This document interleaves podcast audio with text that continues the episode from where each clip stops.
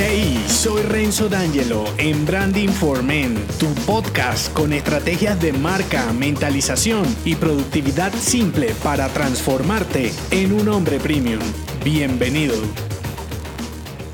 Si no te avergüenza tu pasado, eres el mismo pendejo. Y así como digo pendejo, digo cobarde, mediocre, perezoso, en fin, un hombre común. Aunque chocante, me parece una frase oportuna para iniciar esta nueva temporada del podcast porque la esencia de ser un hombre mejor está en avanzar, evolucionar y progresar. Y como siempre te lo digo, esto no implica tener más o ingresar más. Y si bien tu experiencia desempeña un papel importante en el desarrollo de tu marca personal debe ser tu palanca, no tu ancla. Entonces, si te fijas en lo que has hecho anteriormente y en lo que haces hoy, deberías tener un progreso significativo en tu modo de accionar, hasta tal punto que te dé pena la versión anterior. De lo contrario, estás preso en un pasado que no te deja ver el presente y menos el futuro. El motivo más común de quedarte atascado en un tiempo, entre comillas, mejor, es el miedo, la incertidumbre, el no saber lo que pasará si gestionas mal los cambios y se convierte todo en un reto mayor. Ahora, déjame decirte que eso es progresar. Ser un zombie man es muy cómodo y deprimente. Si quieres salir de esa cárcel vetusta y comenzar a crear de verdad. Aquí te cuento cómo aprovechar lo que traes en tu maleta. Tres modos de usar la experiencia en tu marca personal. El primero, arranque. El segundo, respaldo. Y el tercero, enfoque. Voy por el primero, arranque. En esta modalidad estableces un balance de todo lo que haces, cómo y para quién lo haces y lo usas como el punto de partida en tu nueva creación, servicio, producto o estilo de vida. Recuerda que siempre es más fácil construir y mezclar tus fortalezas, crear con tus debilidades sería ineficiente. Entonces, aquí usas tu experiencia como los cimientos del edificio para crear los 20 pisos superiores. Segundo modo, respaldo. Por más que gestiones un gran cambio, la codificación de tu ADN debe estar implícita en tu nueva creación. Y aquí tu experiencia servirá de aval. Es decir, para ser un hombre creativo, únicamente debes solucionar de una mejor manera lo que ya se soluciona de otra, ¿me hago entender? Entonces, tu pericia en lo que comercialices con tu marca te servirá para demostrar que sabes de lo que hablas y tu afán es solucionarlo mejor. Tercer y último modo, enfoque. Dependiendo de qué tanto necesites innovar o de qué tan competido sea tu servicio, puedes aplicarle una capa más, en este caso, de especialización. Vuelve y juega, de acuerdo con lo que seas fuerte, usa tu experiencia para profundizar en un tema o en el mejor de los casos en un tipo de persona especial. A mí me gustan más las especializaciones por persona que por sector. Sin embargo, es cuestión de ver cómo ser más competitivo y relevante. ¿Qué puedes hacer ya? Por más que te asuste cambiar, nunca comienzas desde cero. Así que establece tu nueva línea de salida y repítelo cada vez que quieras mejorar tu versión. Consolida y selecciona de tus servicios, clientes y proyectos cuáles pueden avalar tu creación y añádelos a tu storytelling. Y por último, céntrate en personas con las que disfrutes construir y relacionarte. Cuando ayudas a crecer, avanzas tú también, dejando atrás tu pasado permanente. No se te olvide, si no te avergüenza tu pasado, eres el mismo pendejo. Si te gustó este episodio, déjame un mensaje con 5 estrellas en Apple Podcast y únete a mi clan si aún no lo